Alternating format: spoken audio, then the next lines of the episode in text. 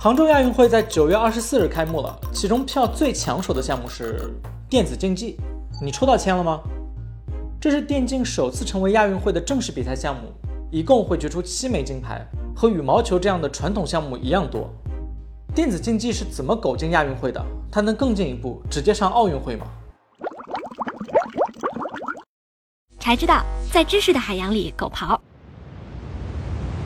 不管是想进入亚运会还是奥运会，项目本身都要满足一些基础条件，这是第一关。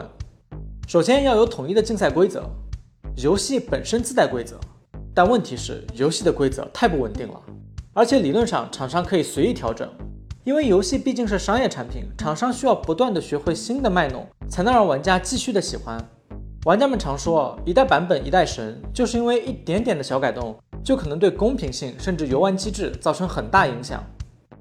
如果要举办竞技比赛，甚至加入亚运会、奥运会，那就要在一段时间内维持稳定、公平的规则。所以厂商们为此单独制作了服务器，统一角色的属性差别，去掉皮肤加成，短时间内也不会更新版本。这就是为什么亚运会的王者荣耀、和平精英这些游戏后面都得挂一个亚运版的后缀。其次要有组织，具体的说是必须有一个唯一的国际单项联合会组织。比如龙舟也是亚运会的正式比赛项目，采用的是中国龙舟协会制定的规则。向下看，他们公布的规则才是最后的比赛规则；向上看，也需要由他们向对应的赛事组委会提出参赛申请。在这一点上，电竞也没问题。负责对接亚运会的电竞组织是亚洲电子体育联合会 （AESF），它2005年就成立了，其中有来自亚洲各地区电竞主管部门的官员。它目前的主席就是跳水皇后郭晶晶。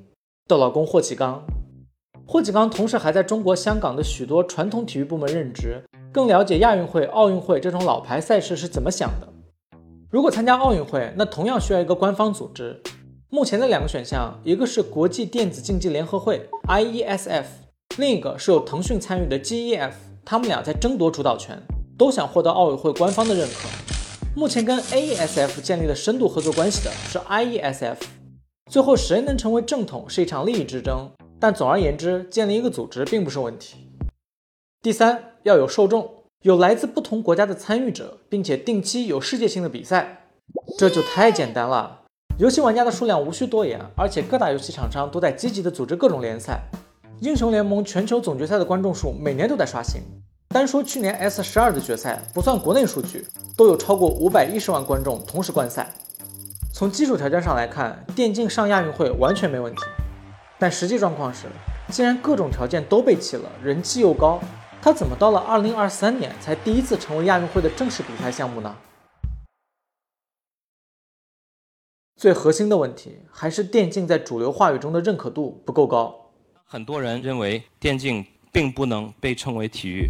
电竞观众们认为，既然象棋、围棋都能进亚运，为什么电竞不能？但对于更广大的群众来说，电竞不光不是传统体育项目，还是带坏小孩的代表。所谓的电子竞技，我坚决反对它是体育。不管你有没有加入亚运会，我不认账。正因为如此，电竞一直想加入亚运会这样的综合性赛事，只有这样才能让公众去接受一个陌生的项目，摘下有色眼镜，感受到电竞中也有智力元素，以及刻苦训练、永不放弃的体育精神。还能让一部分家长认识到，打电竞跟打篮球，做电竞主播跟做篮球主播一样，都是一条职业出路。当然，进亚运会不能只是电竞的一厢情愿，也得亚运会组织者愿意才行。巧了，他们还真愿意，因为亚组委也知道，很多传统体育项目你都没兴趣。在之前仁川亚运会的赛前调查上，超过一半的韩国受访者表示，对亚运会几乎不感兴趣。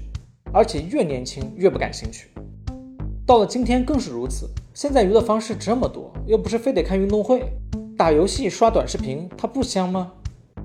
所以这些大型综合赛事的组织者也有压力，他们迫切的想要抓住年轻的观众。不管是亚运会上新增的电竞、霹雳舞，还是奥运会上新加的攀岩、滑板、冲浪等项目，都是他们努力让自己年轻化的尝试。试想一下，如果当年仁川亚运会上有电竞项目，年轻的韩国观众还会对亚运会这么冷漠吗？所以电竞进亚运会属于电竞行业和赛事组织方的双向奔赴。电竞行业需要获得主流认可，大型赛事需要年轻观众，最终让电竞苟进了亚运会。既然如此，那电竞能不能更进一步进入奥运会呢？这里有一个坏消息，就是奥运会和亚运会的风格不同。比如象棋、国际象棋都是亚运会的正式项目，但都没有进入奥运会，因为奥运会一直都不接受智力项目的入场。那电竞就完全不可能进入奥运会了吗？也不是，跟亚运会一样，奥运会这些年也面对着收视率下降、受众老龄化等问题，它同样渴望抓住年轻人。所以在2021年，国际奥委会通过了奥林匹克运动新的改革路线图，其中就包括鼓励虚拟运动的发展，并进一步与电子游戏社区互动的建议。随后在2023年，第一届奥林匹克电子竞技周也在新加坡开场了。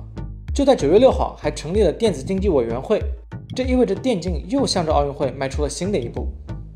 不过，奥运会的电竞跟亚运会还有平常你打的电竞游戏还是有很大区别的。看这些项目你就知道，它更侧重于虚拟运动，而不是坐在电脑前用键盘鼠标来打游戏。所以，英雄联盟等电竞项目要想进奥运会，那难度要比进亚运会高得多得多。不过话说回来，进不进奥运会对电竞来说也许没那么重要。奥运会并不是所有体育项目的终极追求。比如全球最受欢迎的项目是足球，但足球的顶级赛事并不是奥运会，而是世界杯、欧洲杯。欧洲地区的足球平均水平最高，每届欧洲杯都是全世界球迷的盛事，不看球的朋友也会一起凑凑热闹。而电竞平均水平最高的地区，目前毫无疑问是亚洲。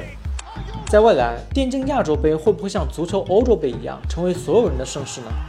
那就要看年轻人自己的选择了。